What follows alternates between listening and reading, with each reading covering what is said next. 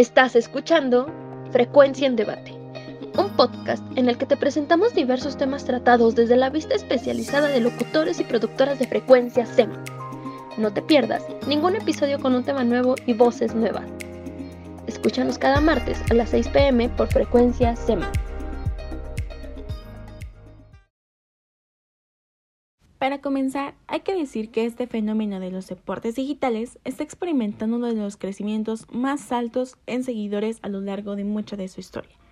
En los últimos años, debido a la pandemia y demás acontecimientos, los deportes físicos o tradicionales se vieron relevados un poco debido a esta contingencia, mientras que los deportes digitalizados como los esports tomaron más relevancia debido a que podíamos verlos y ejecutarlos desde un medio digital desde computadoras, televisores, celulares, al igual de que estaban al alcance de casi todas las personas que tuvieran conexión a Internet, ya que su facilidad produce que pueda ser conectado desde lo mismo.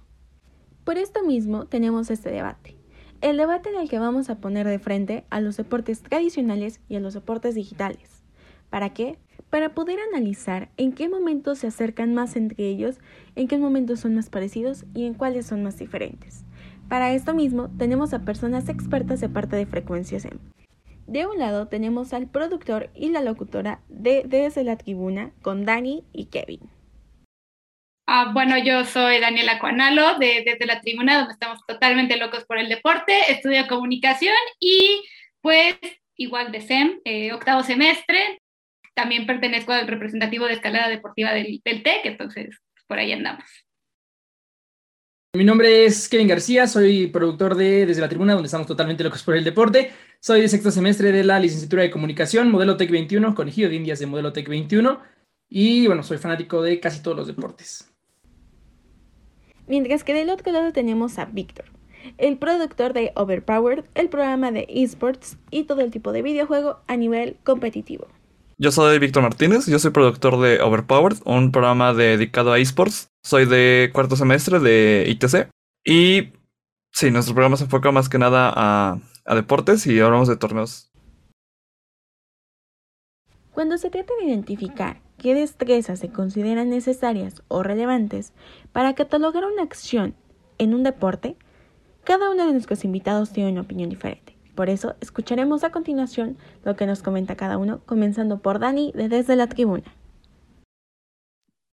Mm, pues creo que es muy complicado porque yo creo que dentro de los mismos deportes tradicionales hay muchas como subdivisiones, porque no todos los deportes son deportes olímpicos, ¿no? Por ejemplo, el racquetball, que pues tenemos una superpotencia aquí en México, pues no es un deporte olímpico, a pesar de que sí tiene una destreza, tienes que tener un entrenamiento y tiene su chiste, pues la verdad es que no es un deporte olímpico, ¿no? Entonces, creo que sí es como tenemos que hacer esta aclaración sobre qué es un deporte tradicional y qué es un deporte pues no tradicional, ¿no? Porque pues como bien lo dije, puede, para nosotros tal vez los deportes tradicionales son los que aparecen en las Olimpiadas, pero hay muchísimos deportes que pues no aparecen en las Olimpiadas, pero que también cumplen con este desgaste físico, esta interacción, porque pues también hay que recordar que pues el Comité Olímpico tal cual define un deporte como eh, aquel que se practica en solitario o en equipo, que desarrolla tus habilidades y además va de acuerdo a los valores olímpicos, ¿no? Que en este caso es la no violencia, que pues se me hace raro por el box, pero bueno, este, el punto es que pues en realidad no fomentan esta violencia entre, entre, las, entre las personas, ¿no? Ahora bien, tenemos la opinión de Víctor, nuestro especialista de esports, que nos comenta qué factores son relevantes y necesarios para un deporte. Bueno, pues sí, yo creo que en general un deporte pues tiene que ser una demostración de la técnica y la práctica de, del practicante, ¿no? Tiene que haber una, eh, un dominio del, del deporte, un dominio del tema y sobre todo yo creo que un control mental también es muy importante y yo creo que en cualquier deporte pues se tiene que ver una demostración de esta expertise y sobre todo las técnicas, porque cada deporte tiene pues una, pues una manera de, de practicarlo, una técnica. Entonces eh, es importante ver que esa técnica sea perfeccionada y de ahí se vienen los puntajes. Entonces sí, bien es cierto, yo creo que para un deporte eh, ser catalogado pues es un poco complicado porque hay diferentes categorías y hay esos deportes tradicionales. Y pues recientemente yo creo que también eh, está ese tema de los deportes de los X Games, que bueno, no X Games, pero los deportes que se incluyeron en, en los deportes olímpicos como pues, skateboarding, como eh, bicicleta como BM, tipo BMX, este tipo de deportes pues son un poco más urbanos, han sido una variante pues interesante y pues recientemente se han incluido en, en los Juegos Olímpicos, entonces pues es interesante cómo se puede catalogar un deporte, pero pues al final del día todas estas son demostraciones pues, de entrenamientos, de prácticas de, esos individuos. Entonces, pues al final del día yo creo que para catalogarlos, sí depende mucho el cómo se practica, en qué entorno, pero más que nada es esta demostración de la de habilidad. Mientras tanto, y por último, tenemos la opinión de Kevin.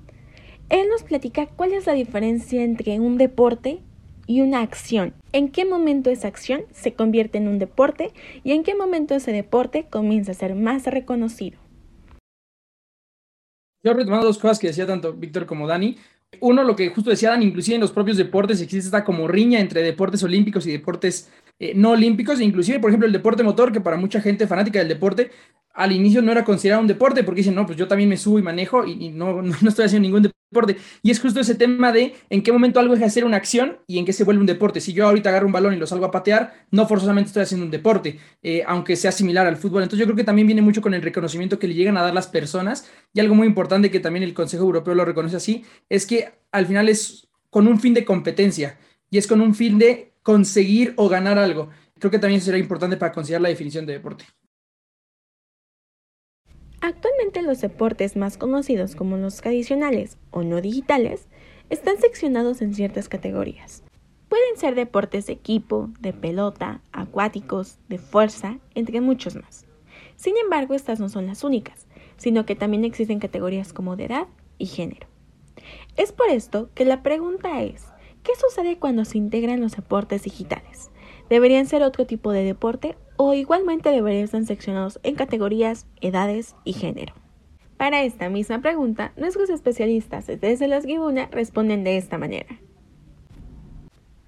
Del otro lado está Víctor, que nos habla de cómo él considera todo esto para los deportes digitales y cómo para él deberían ser considerados otro tipo de deporte. Pues es que yo creo que es bastante complicado, ¿no? Porque dentro de los mismos deportes, por ejemplo, ahora que están los Juegos de Invierno, hay uno que se llama curling, que es de mucha habilidad y es muy estratégico, pero no es, tú los ves y dices, ay, no, no es tanto el ejercicio físico que hacen, ¿no? Pero la verdad es que sí trae todo un tema de estrategia porque es como una combinación entre boliche y ajedrez muy interesante. Entonces, yo creo que más que dividir, podríamos como, mm, pues sí, nada más hacer categorías, ¿no? No dividir, porque al final del día lo que quiere el deporte es unir y simplemente es un, miren, hay un deporte para cada uno, porque por ejemplo, ya hay torneos de Quidditch y, y uno diría, pues como si el Quidditch viene de Harry Potter y todo este mundo de fantasía, ¿no? Pero al final del día ya hay torneos de eso, ya hay torneos de frisbee, ya hay torneos de boliche, hay torneos de todos lados. Yo creo que al final del día lo importante es organizarnos como sociedad de, oigan, este, a nosotros nos gusta mucho hacer esta actividad, como el Quidditch, ¿no? Quién sabe cómo se juega, pero pues se juntan y ya hicieron torneos internacionales y todo el asunto.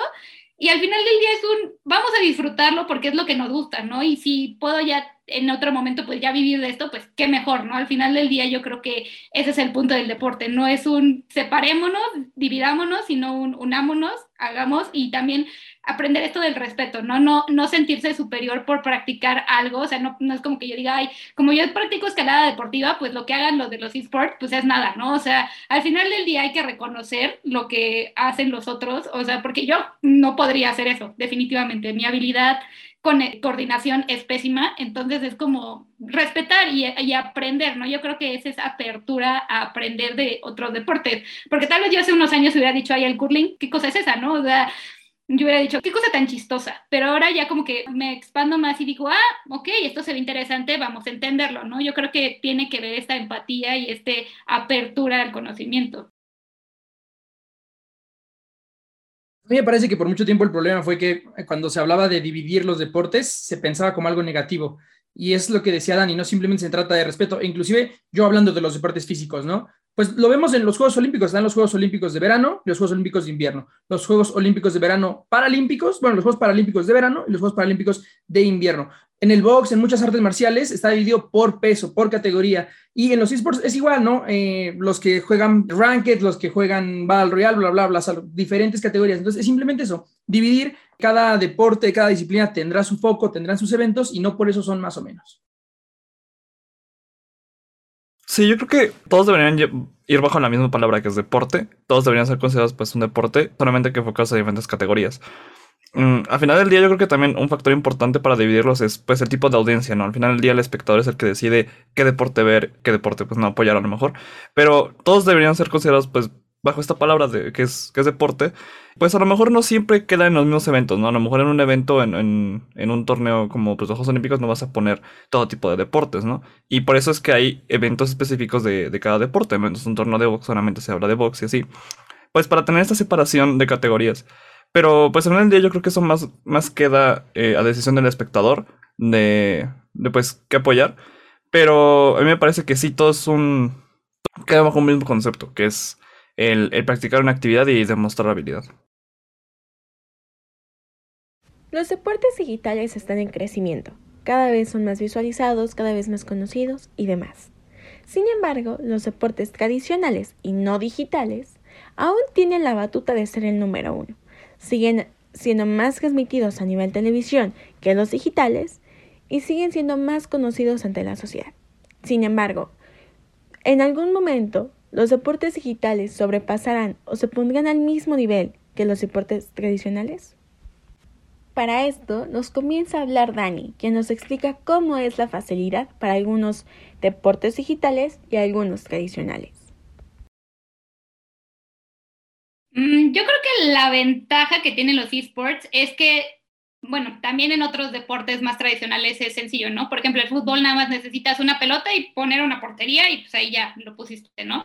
Pero los esports tienen esta ventaja de que puedes tener una computadora, puedes tener un teléfono y lo puedes empezar a practicar y practicar y practicar. Y también yo creo que mucho es la visibilidad que se le da a los mismos. Es más fácil encontrar un torneo de League of Legends que tal vez encontrar un link para ver el torneo de rugby, ¿no? O sea, creo que esa es como la diferencia y también depende mucho de cada país y la cultura que tenga cada uno, ¿no? Porque, por ejemplo, aquí digo, pues voy a buscar un torneo de fútbol, que está súper fácil, ¿no? Es en la tele abierta, pero también, por ejemplo, los, esports ya también están llegando a la tele abierta, ¿no? Entonces, es esta cuestión de visibilidad y también de la facilidad que tienes para conocerlos, ¿no? Porque al final del día tal vez aquí en México, ah, hablando de deportes tradicionales, nos cerramos mucho pues, que al béisbol, al fútbol y al básquetbol y al voleibol, que pues, es lo que te enseñan en la escuela, ¿no? Entonces yo creo que tiene que ver mucho con esta cultura que exista y que pues se le dé la visibilidad a todos los deportes, porque tal vez eso también es como, hace sentir mal a las otras personas, es como, pues yo no soy bueno en fútbol, yo soy bueno, no sé, saltando garrocha, ¿no? Y pero pues, no lo ves en, la tele, ¿no? O sea, yo creo que al final del día es tratar de darle el espacio y esta visibilidad y la facilidad que tienen los esports es que eh, han empezado en plataformas como Twitch, YouTube, que en general tienen un mayor alcance. Sí, sobre todo que los deportes tradicionales a lo mejor están un poquito más cerrados a la visibilidad de estadio. O sea, se puede transmitir por, televisión, pero la manera tradicional de, verlos, pues es un espacio cerrado. Y la ventaja que tienen los esports es que se pueden ver de, manera remota. De hecho, se disfruta más, pues viéndolos en, en una pantalla, es su escenario normal. Y de hecho, pues han llegado a batir récords eh, de espectadores, teniendo más o menos 4 millones de espectadores simultáneos en, en el caso de Worlds 2021 eh, es un torneo de League of Legends. Entonces, pues tiene esta ventaja de, ser digital y sobre todo el alcance que tiene. Muchos otros juegos también han adoptado ese estilo de mejor llegar a ver el juego, bueno, llegar a ver el torneo a través del juego, que es algo, un concepto interesante. Entonces, pues ciertamente yo creo que el alcance es, eh, puede ser llegar a un poquito mayor, pero también esto da eh, de pie a otras oportunidades. Por ejemplo, se han hecho réplicas de deportes tradicionales en deportes electrónicos, como es Maiden o es 2K, que son pues réplicas del deporte tradicional en un entorno de videojuegos y después da pie a que más personas puedan llegar a practicar, eh, bueno, llegar a, simular, eh, practicar el, deporte en un entorno digital. Y pues en un entorno de videojuegos, pues precisamente es lo, importante, ¿no? es lo tradicional, que recrear el escenario es muy fácil porque es todo digital. Entonces no se tiene que buscar un espacio amplio, no se tiene que buscar como un entorno específico para, para practicarlo, pues da, da pie a mucha accesibilidad. Pero yo creo que es, es algo bueno porque esta difusión es, es parte de la tecnología, entonces en general no es solamente algo de los videojuegos. Entonces, pues gracias a la, tecnología se ha dado pie a, que la audiencia esté, bueno, que se, le dé una mejor visibilidad a la audiencia del, del deporte y en general una mejor experiencia visual y de entretenimiento. Y para cerrar con esta pregunta tenemos a Kevin, que nos habla sobre cómo funciona para él el alcance, tanto en los deportes digitales como en los deportes tradicionales. Para mí, en cuestión del alcance, están 50 y 50. Eh, para los deportes físicos, yo creo que les doy la victoria en cuestión de practicarlo, porque desde mi punto de vista sí es más sencillo practicar un deporte físico, ah, tal vez de forma más constante, y sobre todo para gente de diferentes niveles eh, socioeconómicos. Pero en cuestión de alcance de ya de verlo, creo que sí gana, eh, o lleva las de ganar, pues el tema de los esports. Porque lo que decíamos, no es más común que esos deportes se han de consumir desde tu casa en cambio, pues no es lo mismo ver un partido de una final de un mundial en tu casa que verlo en el estadio. Nada más que para verlo en el estadio tienes que moverte a otro país, tienes que pagar tu boleto y la alimentación dentro del estadio siempre son carísimas. Entonces creo que en cuestión de para como público tiene la de ganar el alcance eh, los deportes, los esports, deportes virtuales, pero al tema de practicar yo creo que sí siempre los deportes físicos van a llevar la ventaja. El concepto de deporte no solo tiene que ver con las habilidades que ejerces sino que también entre la brecha de los deportes digitales y tradicionales hay una comparación. No es lo mismo hablar de un videojuego que nació siendo digital a un deporte que nació siendo tradicional y de ese modo permanece. En cambio, como ya nos mencionaba Víctor, cuando un deporte tradicional pasa a la versión digital, es cuando existe la confusión. ¿A cuál de ambos se le llama más deporte? Pues es que yo creo que al final del día sería el deporte tradicional porque de ahí surgió la idea del videojuego, ¿no? Porque, por ejemplo, ya, o sea, tenemos el Mundial de Fútbol, pero ya también tenemos el Mundial de FIFA, ¿no? Donde pues cada país tiene sus seleccionados para un torneo de FIFA y es como, ok, cada uno requiere habilidades diferentes. Y al final, si, si bien el reglamento y el objetivo es el mismo de anotar más goles que el rival, pues sí es muy diferente que lo hagas a través de tu coordinación, vista, dedos, o sea, es muy diferente, ¿no? Pero al final del día, ese juego se basó de, algo tradicional, de algo que ya estaba hecho, ¿no? Entonces, yo creo que pues sí, cada uno va a tener sus, sus habilidades, cada uno va a tener sus destrezas, pero pues al final del día, pues el deporte tradicional del cual se inspiró, pues va a llevar la delantera, ¿no? Porque es el que pues estableció las reglas desde un inicio. En el caso de Vic, él nos habla claramente de que es una variante de los deportes tradicionales. Es por eso que él mantiene su punto. También creo que, pues, sí, el deporte tradicional gana en, este caso. Y por eso es que se llaman esports. a lo mejor es una división electrónica o una variante electrónica. Yo creo que es mejor llamarlo una variante. Eh, porque al final del día, pues sí se basa en algo real. Y pues es cierto que la. Realmente es una copia, pero eh, realmente una variante, pues no pretende reemplazar la original, simplemente pretende ser un, un estilo diferente de cómo practicarse. Y pues al final del día, pues sí tiene, tiene bastante mérito, pues el a lo mejor eh, coordinar con, con, un control, pues periféricos para controlar un, deporte electrónico, pero pues el, el, deporte tradicional requiere de muchísima coordinación física, mental, y pues al final del día creo que sí llega a cansar físicamente más un deporte tradicional, pero pues en este caso realmente creo que es una, una variante, ¿no? A lo mejor para muchas personas que no podían o quisieran tener un primer contacto con, con el fútbol, pues lo hicieron de manera tradicional. Entonces, más difícil, ¿no? Que se le reconozca como deporte tradicional a, a los esports. Entonces, yo creo que más que nada es una, una variante electrónica de, de los deportes. Por su parte Kevin nos explica cómo se da esta segmentación dependiendo del público al que va dirigido y cómo es que estos medios digitales y los deportes hacen esta conjunción para llevarse a un nuevo nivel. Yo creo que también lo que decía Víctor hace rato es muy importante, es al público al que va dirigido. Porque yo creo que para alguien que toda su vida ha estado relacionada con el deporte, pues si le dicen, oye, tienes que patear este balón y ponerlo del otro lado, pues lo puedo intentar y tal vez lo logre. Pero si le dices, ¿sabes qué? Necesito que, por ejemplo, en el caso de Fortnite, ¿no? Que también es uno de los, y uno de los juegos más, más jugados. Eh, tienes que construirme un castillo con el teclado y además con el mouse y, uno se pierde. Y viceversa, ¿no? Tal vez para alguien que lleva toda su vida jugando videojuegos, si le dices, oye, ¿sabes qué? Tienes que hacer un speedrun en tal tiempo. Ah, puedo hacer, tal vez lo logre si, si me esfuerzo mucho.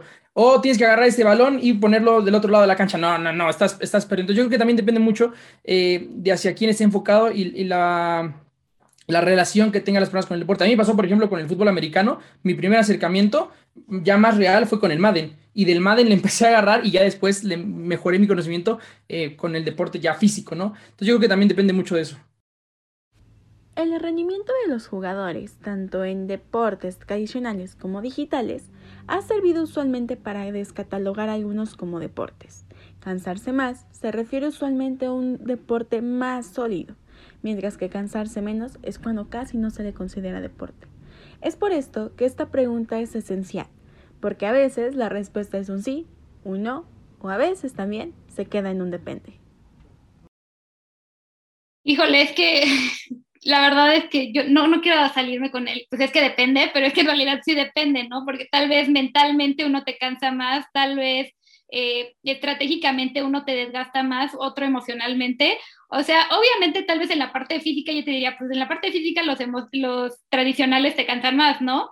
Pero también tienes que tener y aguantar para estar jugando no sé cuántas horas y, estar dando en un rendimiento y no perder la concentración. O sea, realmente creo que es complicado, o sea, cada uno tiene su momento peak, o sea, no, no me podría quedar con uno porque sería como demeritar al otro y creo que no, no es como lo que me gustaría hacer porque no creo que sea el punto de los deportes, ¿no? Sino simplemente valorarlos por lo que son y por lo que representan. Yo también creo que tienen puntos de desgaste distintos, entonces sin duda los deportes tradicionales tienen más desgaste físico. Los deportes electrónicos pues también tienen mucho desgaste mental incluso poco físicos, porque la verdad es que pues en el día lo estamos controlando con, pues, con nuestras manos. Entonces, en el caso de los shooters, que son pues una categoría dentro de los eh, deportes electrónicos, se tiene que controlar mucho el mouse, se tiene que tener una precisión muy buena. En Fortnite, por ejemplo, se tiene que construir pues con el teclado, pero tiene una cierta característica que es la construcción muy rápida y la coordinación de dedos eh, extremadamente rápida. Entonces eso se hace en cuestión de segundos.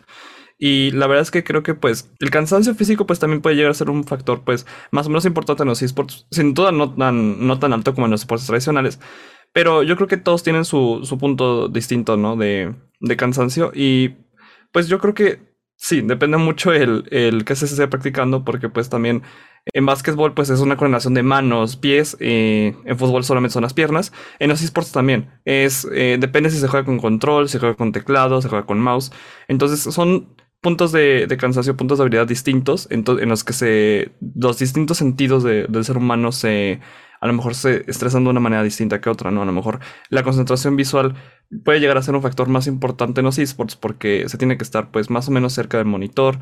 Y es otro punto importante también que para practicar los deportes electrónicos pues no puede ser, eh, no siempre puede llegar a ser tan fácil porque se tienen que conseguir pues ciertos periféricos, ¿no? Eh, normalmente se conoce como buena práctica pues tener un monitor bueno, un teclado bueno, periféricos buenos, que no siempre es tan fácil, ¿no? Y a lo mejor puede ser un punto más o menos negativo, pero al final del día se puede practicar con cualquier tipo de, periféricos pues para computadora, consola. Pero yo creo que sí depende mucho el, el tipo de deporte que se esté practicando en general, ya sea electrónico o tradicional, el punto de desgaste es distinto. Para mí lo que haría la diferencia entre este tema, entre los deportes físicos y los esports, es el tema de las lesiones.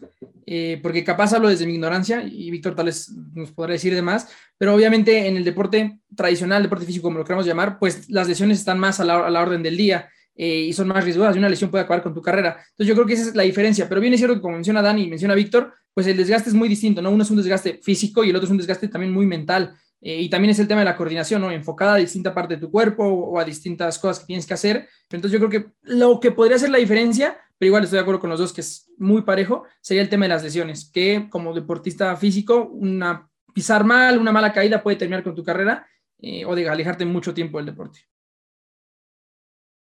Así como Kevin nos habló de las lesiones en los deportes físicos y cómo esto para él hace la diferencia, Víctor nos habla sobre cómo se comportan estas mismas lesiones en el ámbito digital, diciéndonos que estas lesiones no solo se limitan a uno, sino que es para ambos. Ah, sí, en el caso de las lesiones, Kevin, pues sí, también, eh, en este caso de los deportes electrónicos también llegan a haber lesiones. Eh, existe pues una en particular que se llama pues eh, túnel carpiano, que pues es una condición en la que la muñeca se desgasta precisamente por usar el mouse. Entonces, pues también hay condiciones físicas que pueden llegar a afectar los, deportes electrónicos. Entonces, pues, pues igual, sí, en, como cualquier deporte, pues uno se puede llegar a lesionar y, se tiene que tener cuidado igual del, mismo cuerpo, ¿no? También no dormir, pues también puede ser un factor importante. Entonces, pues sí, también, también existen cierto tipo de lesiones físicas. Una vez dicho todo esto, solo nos queda aclarar que los deportes son deportes, no importa en qué tanto están seccionados, sino digitalmente, no digital, los tradicionales, los más conocidos, cada vez se van a ir complementando más y van a seguir avanzando en futuro como la calidad que son, un deporte en conjunto. Con todo esto solo nos queda aclarar que todos los comentarios y opiniones que se realizaron aquí son responsabilidad de quienes los emitieron y no representan a Frecuencia C. Un gusto poder estar con ustedes chicos, les dejamos las redes sociales de cada uno y gracias por sintonizar la primera emisión de Frecuencia en Debate. Ah, bueno, nosotros estamos como arroba DLT México en Facebook, Twitter e Instagram, nos encuentran de la misma manera. Yo personalmente estoy como arroba DC-Sports97, ahí es donde me explayo en el tema deportivo. Ya nos pueden escuchar martes y jueves a partir de las 5 5 a un servidor lo encuentran como arroba KGJ Deportes en todas las redes sociales habidas y por haber, martes y jueves a las 5 de la tarde. Y bueno, agradecer tanto como productor como a nivel programa, extiendo el agradecimiento por parte de todos los integrantes de DLT, a Lau Pérez, Dani Mercado y a Dianita Soto por invitarnos a este espacio que, bueno, siempre vale la pena, sobre todo cuando pues eh, hay dos puntos de vista distintos, en esta ocasión tres. Eh, vale la pena siempre dialogar y eh, tratar de llegar a algo. Bueno, pues nosotros nos encuentran como Overpowered MX, eh, Overpowered MEX, en, en todas las redes. Pues nos pueden sintonizar en frecuencia SEM los lunes a la una de la tarde. Y pues nuevamente agradecer a Diana Karen, a Lau y a Dani por la invitación a, ese programa. Yo soy Karen Soto y fue un gusto acompañarlos en esta primera emisión junto a nuestros expertos de Frecuencia SEM. Y no olviden sintonizar a todos los programas que estuvieron aquí con nosotros. Esto fue Frecuencia en Debate. No te pierdas el programa de cada semana y continúa debatiendo con nosotros. No olvides seguir a nuestros invitados y sintonizar el resto de programas y podcasts de Frecuencias. Nos vemos en la próxima transmisión.